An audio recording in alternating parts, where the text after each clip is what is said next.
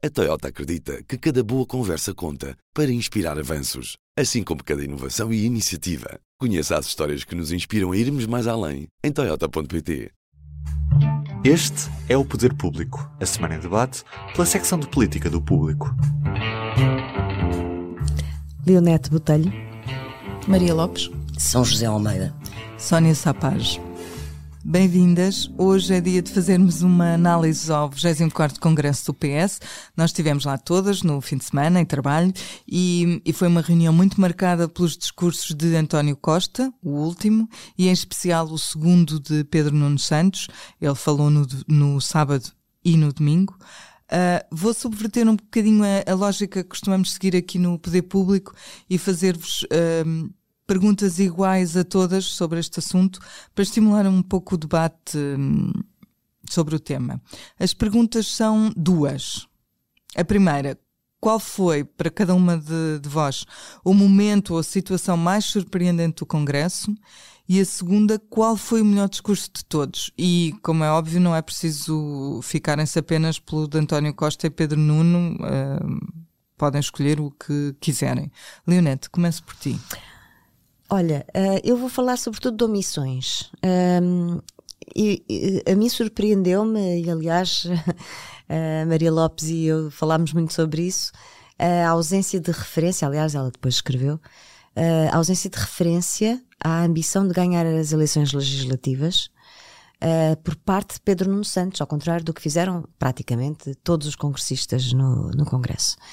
Uh, e como também tinha estado a ter conversas com socialistas, uh, faz sentido, à luz de coisas que também ouvi de outras pessoas, uh, que Pedro Nuno Santos não coloca a fasquia da ambição demasiado alta, até porque ela já existe na opinião pública, e sobretudo não, uh, não se deixe ficar refém de qualquer fasquia que venha a pôr. Portanto, tu achas que não foi um lapso?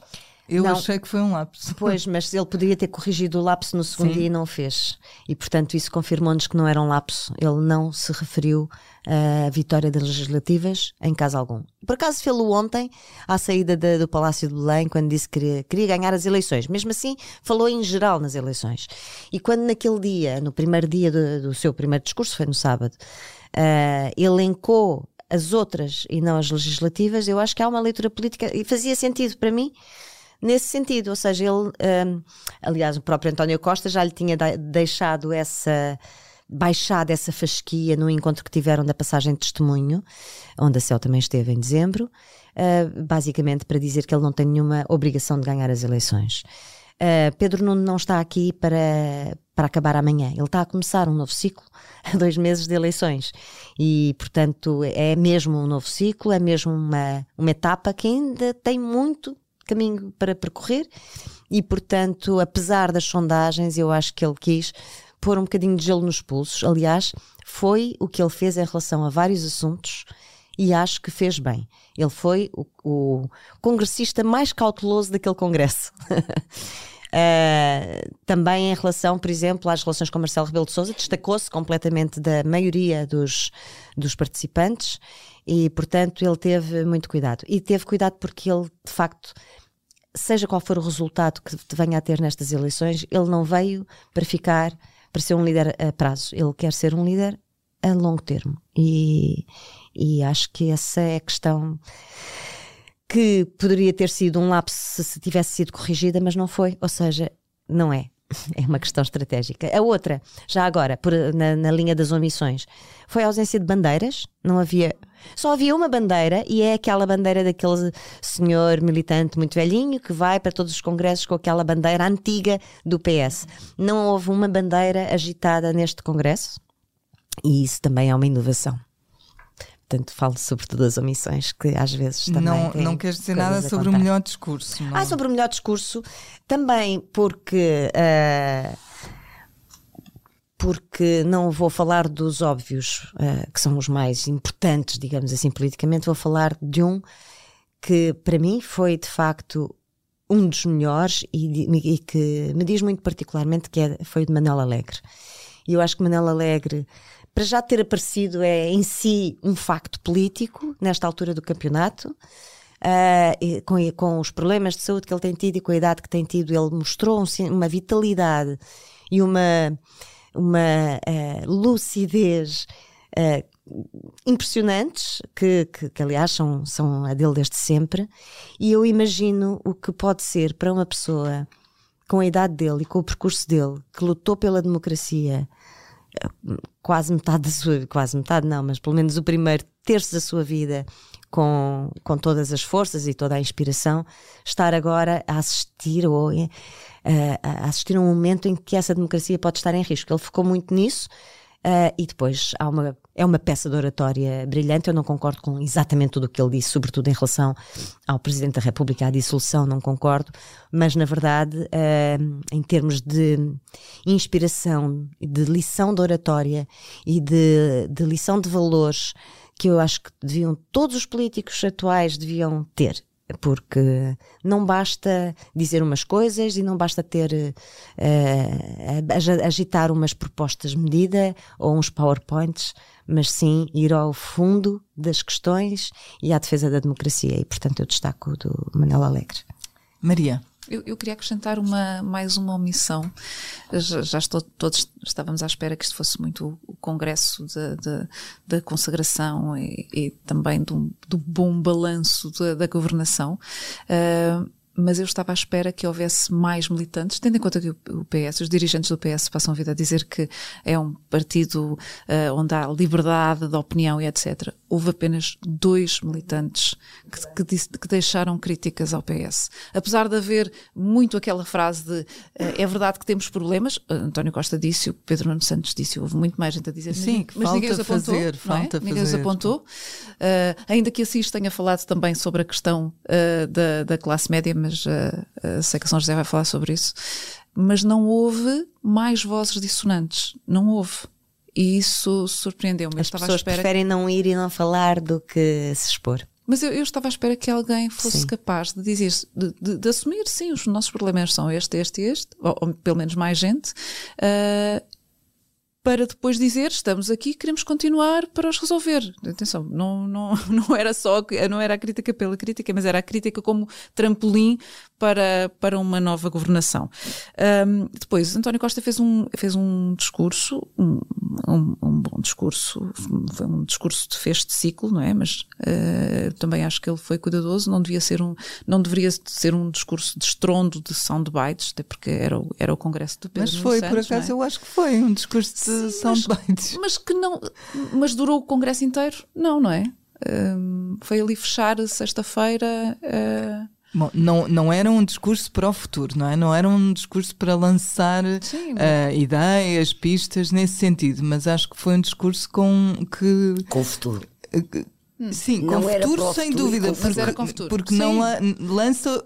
Eu Lança até acho que lança lança o seu próprio sim, futuro. Sim, sim. isso é verdade. Um, Nesse aspecto, nesse aspecto também acho que, que foi importante. E, e, tinha algumas frases uh, assim chave que funcionam uh, quando repetidas até à exaustão. Nós falámos sobre isso logo num, naquele dia e, e, também concordo que para mim foi, foi um dos discursos mais importantes, sim. Uhum. mais fortes. Sim, mas eu estava a dizer, nós falámos nesses, nessas frases, mas depois no, no Congresso não ecoou, nem, não houve, não houve quem, quem sim, os tivesse o, sucessivamente o, o, o António a citar. Costa teve presente em todo o Congresso. Sim. Foi lembrado sempre à exaustão, não é? Elogiado à exaustão, Pronto. toda a gente começava quase o, o discurso por, por fazer essa agradecido, referência. Vá, agradecido Sim. até à exaustão. O partido e os militantes. O próprio e, E o próprio líder o governo. fez. Exato. Um, depois, uh, Pedro Nuno Santos, o discurso de sábado foi mais virado para o, para o interior, falou, falou das eleições, não é? Com exceção das, das uh, legislativas, um, vincou aquela ideia de estamos num novo ciclo, agora é a nossa vez, que depois repetiu no, no domingo, deixou as críticas à tal recauchutada AD, um termo que houve outros socialistas que entretanto foram, uh, também o recuperaram, e depois no domingo era um bocadinho o dia do, do teste. E um, o, o novo líder do, do PS uh, usou aqui um método para o seu primeiro discurso, que era Uh, nós falamos na altura que é assim muito um paper académico com vários capítulos em que começou de uma forma muito abrangente a falar sobre 25 de Abril, sobre a ideologia do PS e depois começou a afunilar e começou a afunilar e nas, um, nas propostas que, que deixou e que tinha prometido no dia anterior que ia, que ia deixar só nesse, nesse discurso um, de encerramento, um, deixou, julgo eu, de fora áreas importantes da governação, como as finanças, não, é? não, houve, não houve ali nenhum. Uh, não falou das, das contas certas. Sobre isso, aliás, tinha dito no dia anterior que nós, atenção, vamos fazer isto, mas não é com grande, não é com ruptura. Um, e não falou da justiça, não falou da defesa, não falou de, do relacionamento internacional. Uh, ele concentrou-se em deixar algumas medidas sobre uh, a saúde, Médicos dentistas médicos, apenas, já agora. Médicos e dentistas, sim. sim. Falou da educação, mas só sobre professores. Um, e depois no, na área da segurança social deixou ali a porta aberta a, procurar-se outras fontes de financiamento, que isso de facto é, é fundamental, e concentrou-se muito uh, na questão da economia. Uh, como nós dizíamos nessa altura, era o, é o filho e neto de empresário a falar para uh, e licenciado em Economia. E licenciado em Economia a falar para o mundo empresarial. Um, a dizer que a economia precisa, o Estado precisa escolher, não é a economia, o Estado precisa escolher as áreas em que quer apostar e depois uh, dar mais dinheiro a menos setores. E como é que se encontram os setores? O Estado decide, é um facto, mas decide também consoante a vitalidade e aquilo que as empresas conseguirem mostrar que, estão, que são merecedoras. E os o setores que... que ele considera estratégicos, uhum, que não exato. ficou nada claro, não, não é? Claro. Não, de todo. Uh, só disse, isso, isso, isso, aliás, ficou ali um bocadinho nublado. Um, e isto é uma, esta aposta na economia, nas empresas e nas empresas merecedoras, isto é um bocadinho ali o, o, o centro, não é? é... Eu, eu até, não sei, agora é uma picardia, mas hum. é uma economia planificada, não é? é? é? Uma planificação da economia. Não é propriamente uma. Não, mas deixa-me só terminar a, a, minha linha de pensamento. É uma planificação da economia em setores estratégicos, deixando o resto uh, muito à iniciativa privada. Ou seja, há aqui uma mescla de socialismo com liberalismo, o que também às vezes me lembra um pouco um país dois sistemas. Uh... Uhum. Bom, nós ainda não sabemos quais são os. Ainda não sabemos, mas, mas sabemos que eu acho, eu acho que desculpa lá, não é, Pode ser não muito é mais disso. comunista do que. Não é nada disso. Não, porque tu tens que as Vão empresas. ver a moção do pode Pedro ser Nuno a produção Santos. nacional, não é? Ele Vão pode ir... ver a moção do Pedro sim. Nuno Santos anterior sim. sobre economia de 2018 é o que ele disse agora. Pois. É uma intervenção do Estado mais determinada no apoio a setores de ponta em Portugal. A setores económicos dinâmicos em Portugal. E as empresas têm de... que mostrar que merecem pronto, esse mas apoio. Claro, mas é óbvio que têm que mostrar que é merecem. É muita meritocracia. Está bem, mas isso, isso não, tem, não tem nada de, de, economia planificada, nem de comunismo, nem nada disso. Queres aproveitar para, uh, para dizer tu? Pronto. Um, portanto, uh, as perguntas eram o, o, o momento, a situação para ti mais uh, surpreendente ou importante e o melhor discurso. Um, para mim, a, a, a, a, situação que eu acho mais importante, mais significativa daquele congresso, foi depois de uma hum, precipitação dos calendários eleitorais do PS perder um líder da forma como perdeu, uh, com um processo, uma investigação criminal.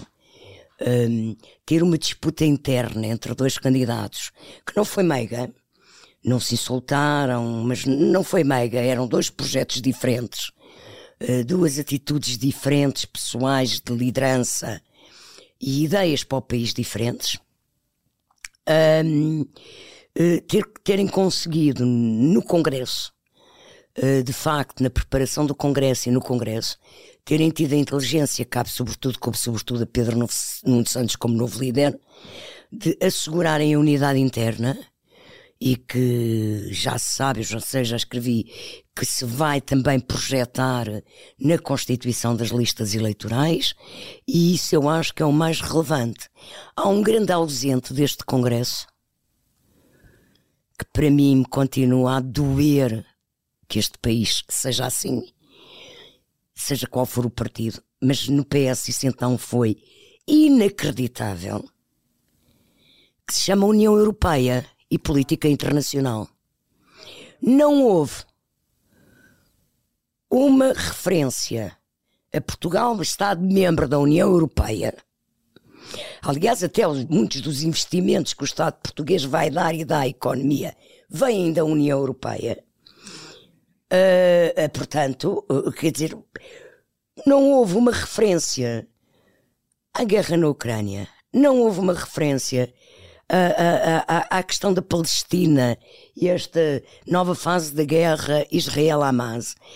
Um, isto, para mim, é surpreendente o autismo em relação à política internacional dos partidos portugueses, ou pelo menos dos grandes partidos portugueses, e de um partido com a dimensão do PS, que ainda por cima é governo, que enchem a boca por aí toda a gente, que o Costa vai para o Conselho Europeu, o Costa vai para o espaço, o Costa vai para a Lua, da União Europeia, não é? Uh, e, e, naquele congresso, é- horas é... e horas e horas de discursos, epá, e não há uma referência à situação internacional, à inserção de Portugal na Europa, à pertença de Portugal à, à Europa. Isto e é, é única, um ano de eleições. A é? única referência que há é sempre a mesma, que é sobre o aumento da extrema-direita em todo o mundo. E Também, tá o, mas o é só mas, a única. Não, mas, mas isso não é uma questão. Sim. Do que, não é as questões prementes neste momento de política internacional é. relacionadas é. com duas guerras.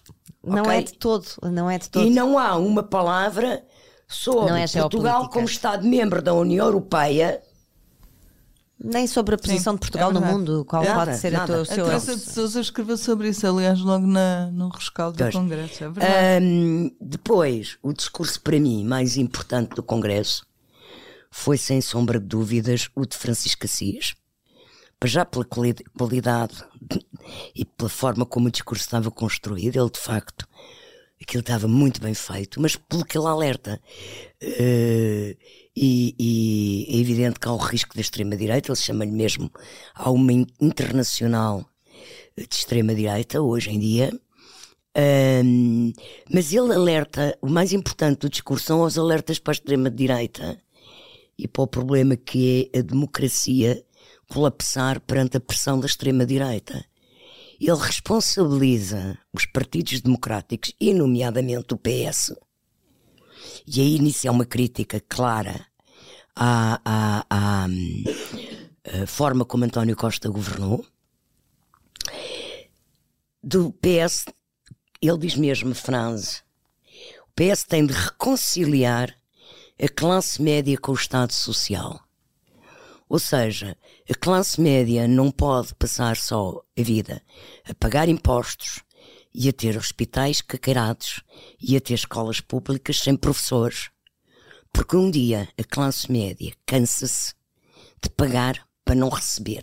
Ele não disse isto assim, eu estou a traduzir. Mas é uma grande crítica ao governo que, cessa, que está a cessar Sim, sim, não, claro que eu, que eu, já disse isso, é uma crítica, não é?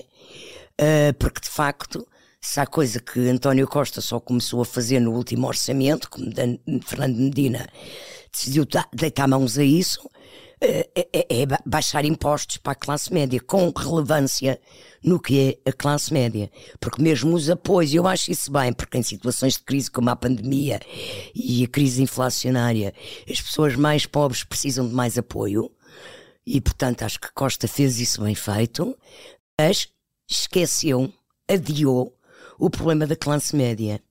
E no dia, como eu estava a dizer, que Assis disse, no dia em que a classe média se desacreditar da importância do Estado Social, há uma ruptura democrática aí sim fortíssima.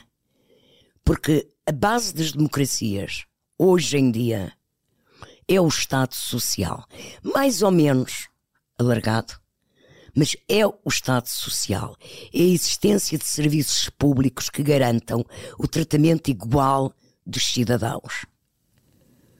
Uh, uh, uh, e, e, e no momento em que as pessoas que pagam impostos, a classe média, achar que não vale a pena ter Estado Social, aí a extrema-direita avança e avança em força.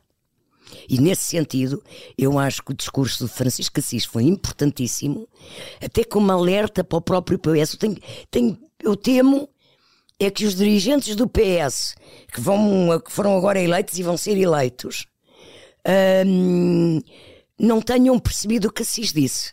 Mas como ele vai fazer parte do secretariado, eh, quem não, quem, não, quem não percebeu, ele vai continuar a explicar. Eu queria só dizer que, para mim, uma, uma surpresa deste hum, congresso foi a rapidez com que se fez a, a transição geracional. Eu já fui a outros congressos do PS e havia muito poucas cabeças grisalhas, era uma coisa muito evidente. Uh, o, salto foi muito rápido, os delegados eram muito jovens, mais jovens do que o habitual, e, hum, e foi, foi curioso, porque as eleições internas duraram, foram feitas em menos de um mês, não é? Sim, mas oh, foi oh, muito oh, rápido. Sónia, outro, outro dia já escrevi sobre isso.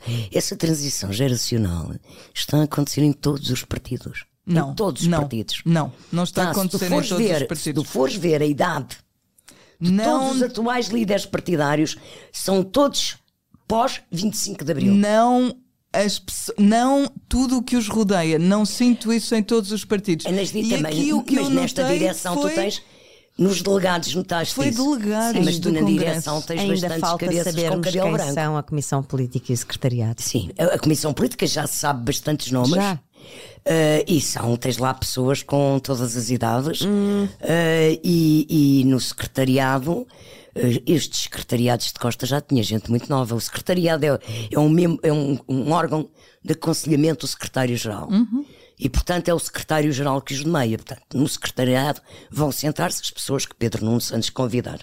Só para, só para fechar este tema, em relação a Pedro Nuno pôr ou não pôr o gelo nos pulsos, ele bem pode ter tentado, mas nas conversas todas que eu tive uh, no final do, do congresso, nas pessoas com quem fui falando mesmo antes, nos intervalos, uh, o que se criou ali não foi, foi uma dinâmica de ganhar, não foi uma dinâmica de, de, de não ganhar. Sim, ele não, mas o partido eu tinha sei, essa... partido, ele distinguiu-se nos seus discursos e na sua posição de, de, de, de grande parte dos temas dos, do, dos congressistas. Sim. Ele foi, ele foi mas não muito sei cauteloso. Se nesse aspecto. Ele foi muito cauteloso e acho que está é, vai implementar uma linha diferente. Além deste congresso, nós, há, há, também a do Chega no próximo fim de semana e. Hum, e curiosamente, no último dia do Congresso do PS, André Ventura escolheu anunciar a sua candidatura, recandidatura à liderança do partido, quiçá Também é uma numa novidade estrondosa, estrondosa. quiçá numa tentativa de tirar palco ou pelo menos tempo de antena ao PS. Na mesma lógica, o PSC, o CDS e o PPM apresentaram formalmente a nova AD e isso aconteceu horas depois da reunião dos socialistas. E Leonete, o que eu te pergunto é se achas que esta estratégia funcionou, ou seja, se a AD conseguiu de facto roubar espaço mediático ao PS. Uh, eu acho que o, PSD fez bem em avançar com a sua formalização da AD horas depois e também não se encavalitar demasiado no, depois, após o encerramento do Congresso do PS. E o que eu noto aqui de mais importante é se ocupou algum espaço mediático. É difícil. Uh, é difícil rivalizar com a importância que o, que o PS tem hoje em dia no espaço mediático e se alguém rivaliza é mais o, o, Chega do que o PSD, mas isso não tem a ver com os protagonistas de que estamos a falar, tem a ver com escolhas editoriais. Passando à frente. Em relação àquilo que interessa, é uh, o PSD, depois de Pedro Nuno Santos fechar o Congresso a falar de economia, portanto, um socialista a falar da aposta na economia, o PSD faz uma abertura da sua, digamos, campanha eleitoral, a formalização da AD, com um tema social, a saúde. Unitemático, monotemático, e a defender o Serviço Nacional de Saúde. E a defender a importância da boa gestão do Serviço Nacional de Saúde, uh, e a criticar as políticas do PS, com medidas concretas e, sobretudo, pela voz de, do, do ex-bastonário Miguel Guimarães, que já se percebeu que, com certeza, num, num eventual futuro governo do PSD, será Ministro da Saúde.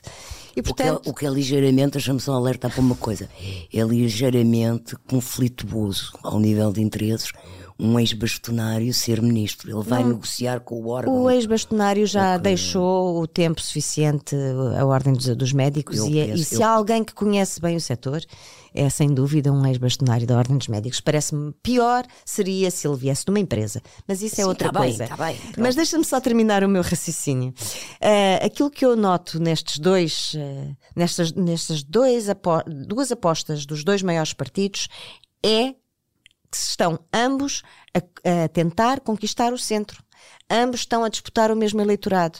O Pedro Nuno Santos, ao fazer este, esta aposta na economia, está a piscar o olho aos desiludidos do PSD ou, a, ou a, a aquelas, aquela, aquele eleitorado flutuante, enquanto que Montenegro e o PSD e a, e a AD estão a piscar o olho àquilo que eles próprios chamam os desiludidos do PS. Venham, venham, porque têm aqui lugar para vocês e nós não vos vamos desiludir. Portanto, sim, isto é, são duas peças de campanha eleitoral uh, e, portanto, não, não sei se serão de facto depois as prioridades de um ou de outro governo, mas são, são duas peças importantes de campanha eleitoral.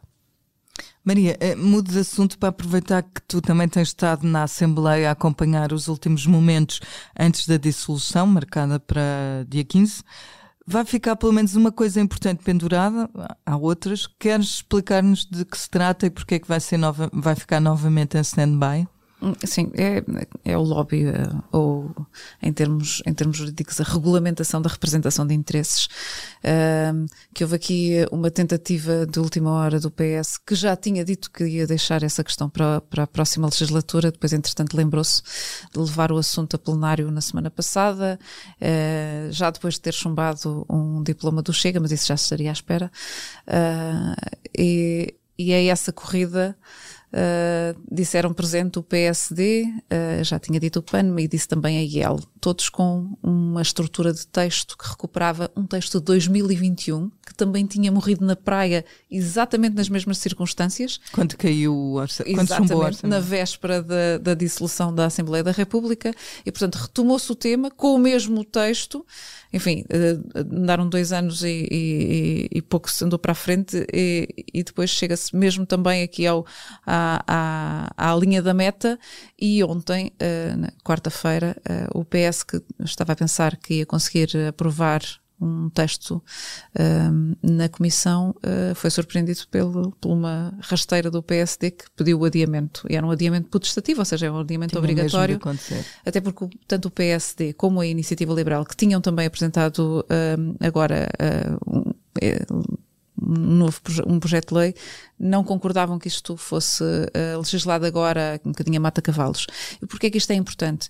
Porque um, num futuro, uh, se calhar um bocadinho distante, mas quando a operação influencer se chegar a tribunal, uh, há aqui questões um, do processo legislativo que têm alguma ligação. Enquanto que nesta hoje não temos essa, uh, essa regulamentação da, da, do lobby, da representação de interesses e não há o registro da pegada legislativa, daqui a uns anos, em princípio, haverá, já que há algum entendimento entre direita e esquerda para fazer isso. Não acredito. E eu já quero, eu quero São comentar muitos anos, não é? São muitos anos. Isto foi então deixa-me só explicar. Nessa altura, nessa altura, um, quem, quem chegar a julgamento será eh, julgado pela, pela lei mais favorável nessa altura.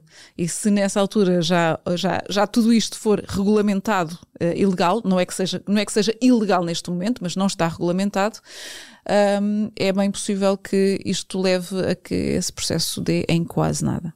É, que isto para mim é, foi uma encenação, uma encenação de última hora, como tu bem lembraste que já não é a primeira vez que acontece. Sempre que, o, que, o, que a Assembleia está para ser dissolvida, vão lá à gaveta uh, onde enterraram os projetos, recuperá-los para trazer para cima, para depois poderem dizer nós tentámos, nós tentámos, mas não, não nos deixaram. E havia alguma e, divisão no próprio PS, não é? E desde já que eu vim para a Assembleia da República em 2005, que andamos a empurrar com a barriga os projetos de transparência, a Comissão da Transparência foi o que foi, as montagens montanhas parem sucessivamente ratinhos. ratinhos, ratinhos de laboratório que não servem absolutamente para nada e portanto é nisto que estamos, não?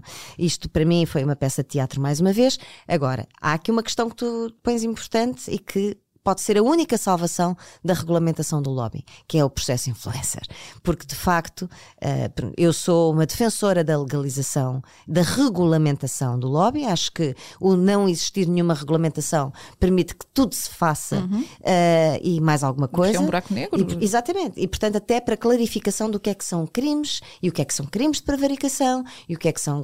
Uh, onde é que estão os, os conflitos de interesse para sinalizar, é preciso que se regulamente Portanto, mas de e resto. É influência e tráfico de, resto, é tudo Sim. encenação política. Ninguém nunca quis levar este processo a sério.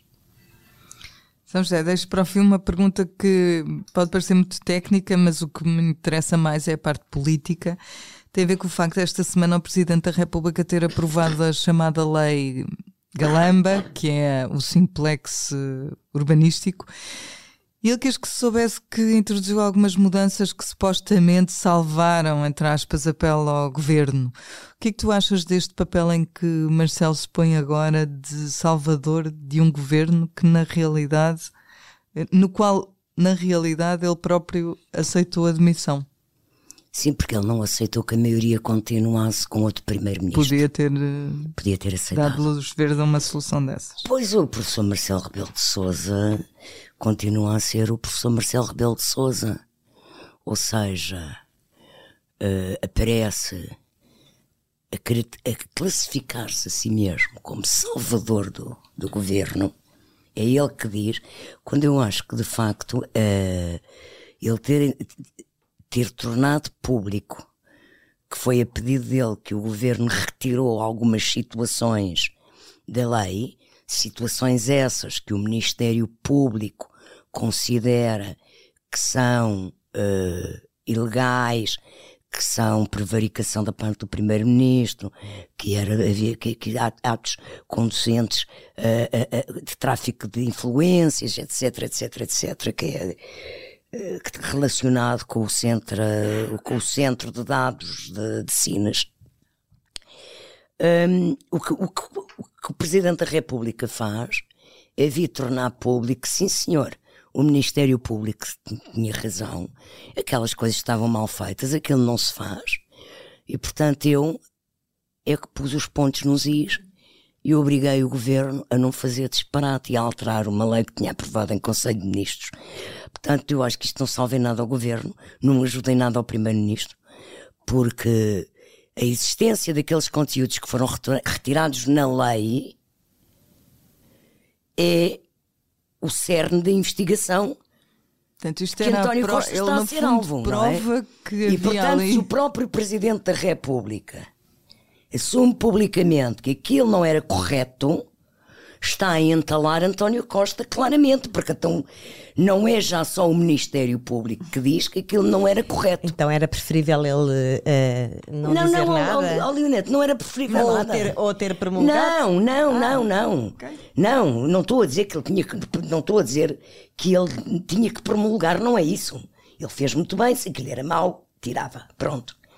Agora, o que eu acho que é é a questão do Aquela Salvador, forma do Presidente é? da República, deste atual Presidente da República, tem de tentar sair sempre ele por cima, não é? Sempre ele do lado que o pão tem manteiga. Ou seja, ele o bonzinho, ele que zela pela pátria, pela seriedade e que até fez aquilo para salvar o, o governo. Epá, acho que é estar a, a, a, a dar a si mesmo um protagonismo isso é uma maneira de ver as coisas. Outra maneira é, primeiro, ele promulgou, e quando ele promulgou, ele não explicou nada sobre o processo anterior. E só ele depois... Deixou, foi, ele, ele deixou foi uma incógnita no ar, porque ele quando sim, promulgou exatamente. disse, atenção Com que alterações. isto, isto sim, uh, é promulgado sem aquela parte Eu só queria estranha. Sim, dizer sim, que a forma, como a, a, a, forma como a narrativa que a São José montou, de ele querer estar a fazer isto por ele, ou para ser não o bonzinho, é, não é, ele ou a parte a... da manteiga. Mas, oh, oh, oh, é, oh, São José, oh, Neto, oh, minha Marcelo Rebelo de Souza tenta sempre sair por cima das situações. Marcelo Rebelo de Souza é Presidente da República e tem que atuar como tal pessoal, tem que dar justificações, tem que defender o interesse público. Portanto, eu só estava a dizer que há várias maneiras de olhar para a mesma atitude e, nem, e não necessariamente com. Há sempre, É, claro. Pronto, exatamente. Por isso é que temos seja, aqui quatro, e não uma só. exatamente, acho que, acho que eh, fez bem em explicar o que é, porque é que tomou aquela atitude e porque, o que é que estava em causa. Até porque ele E estava a ser acho- questionado constantemente eh, quem é que tinha, E de quem não é que tinha sido a eu- eu- iniciativa. eu- Eu o Presidente estava da aqui mais República, a na minha tentar picar. Não é o Primeiro-Ministro. Não, o Presidente da República não entala, na minha perspectiva, nem juridicamente o Primeiro-Ministro. Acho que é isso, essa é a questão-chave. Não, desculpa, depois de saber isto publicamente, as pessoas olham com outros olhos. Então vamos lá ver o que é que António Costa fez mesmo. Porque a ideia que andava no ar é que ele não tinha o feito que António nada. Costa fez foi o exercício de um poder constitucional, que é o seu poder legislativo enquanto Primeiro-Ministro. Portanto, a questão, o problema de onde é que vão encontrar a prevaricação é um problema para a Justiça. Agora, aqui, cada um desempenhou a sua função. O Primeiro-Ministro fez aquilo que achava que era melhor para o país, e o Presidente da República fez aquilo que achava que era melhor para o país. Então, des- desculpem, deixem-me acrescentar que eu acho que houve aqui uma argolada do governo, por uma razão simples. Aquilo foi aprovado em outubro no Conselho de Ministros. A Operação Influencer foi conhecida no dia 7. E aquele diploma deu entrada em Belém no dia 9, dois dias depois. Mas por que raio é que o governo mandou aquilo para Belém? Já sabendo. Sim, sem que- retirar os conteúdos. Já sabendo que havia ali ratoeira. Eu acho en- que não eu sabia consigo calhar o não que é que estava sabia, nas não nas sabiam. telefónicas. No não dia é? 9, no dia 9 já toda a gente andava a, Não, não sabia, falar sobre não tudo e mais sabia o que é que estava coisa. nas escutas, não sabia da história da lei malandra, não se sabia daquelas coisas. Bom, mas ok, vamos avançar. Não Não, sabia, eu- não eu- sei do governo o que é que fizeram.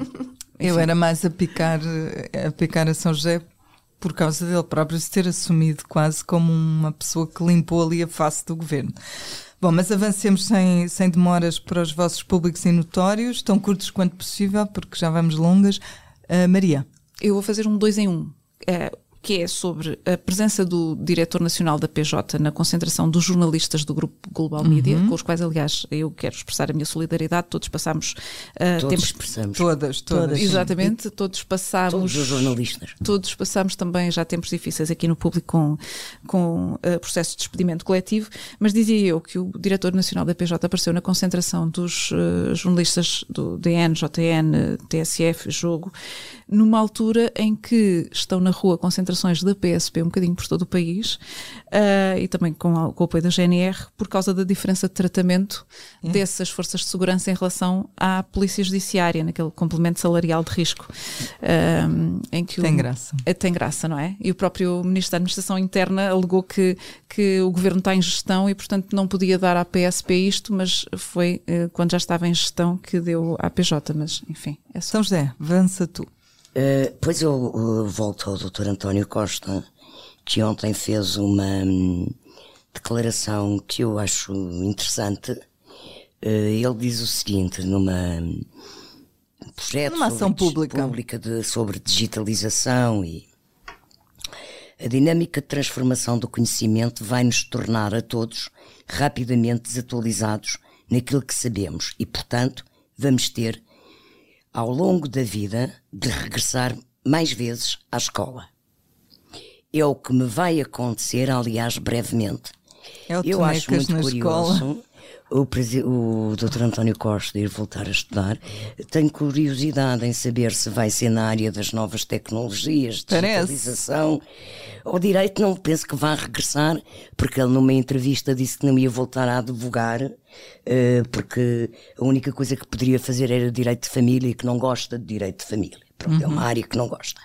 Portanto, estou com curiosidade em ver qual é a área em que António Vai Costa escolher. vai aprofundar os seus conhecimentos. Será sobre relações internacionais? eh, Vamos ver. Não Direito sei. europeu. direito Leonete. europeu, sim. Olha, eu não posso deixar de voltar ao problema da Global Media, já aqui expressamos a nossa solidariedade, mas acho que é bem mais fundo do que isso. E volto a citar o meu discurso preferido do Congresso, de Manela Alegre. A ameaça está dentro da própria democracia. A ameaça à democracia está dentro da própria democracia. E aquilo que está a passar na Global Media reflete uma mentalidade empresarial e uma mentalidade social que são favoráveis ao retrocesso da democracia. Isto porque, por um lado, as empresas, ah, ah, quando normalmente quando adquirem ou quando ficam à frente de grupos de comunicação social, não têm como principal objetivo fazer jornalismo, mas sim fazer outro tipo de negócios ou projetos de poder ou projetos empresariais. Isto é uma verdade, com honrosas exceções, e o público é uma delas, claramente. Por outro lado, a mentalidade social de que eu falo é a mentalidade de que a informação não deve ser paga, a informação é gratuita, eu recebo qualquer informação se equivale, eu recebo-a no meu telemóvel, nem preciso de pedir nem de procurar. E confundir informação com jornalismo é confundir ditadura com democracia, porque a questão é precisamente as regras de de, de, construção da informação credível, jornalística, que, de, que, cumpre determinadas regras e é bastante escrutinada, ou comprar como, como reboçados uh, qualquer conteúdo que nos seja entregue. Nem comprar, não é? É dado. Uh, pois, exato, é, é, exato. É, não há almoços grátis para fazer boa informação, para fazer jornalismo. Jornalismo não é produção de, de, de, conteúdos. Jornalismo exige uma construção ética, deontológica, exige formação, exige inteligência, exige trabalho toda a vida, ao longo de toda a vida e os projetos. Portanto, a responsabilidade é de todos. A responsabilidade é de quem adquire a informação uh, como se fosse toda igual, é dos grupos empresariais que não procuram uh, fazer do jornalismo um bem e, há, e também temos que dizer que nós, em geral, jornalistas, às vezes contribuímos para que tudo isto se confunda e tudo isto se equivale. Não se equivale. Informação é diferente de informação jornalística. Jornalismo é uma coisa específica, própria, exigente e muito, muito necessária à democracia. E é com uma ode ao jornalismo que chegamos hoje ao fim de mais um episódio. Obrigada pela sua companhia. Voltamos na quinta-feira, dia 18. Fique bem. O público fica no ouvido.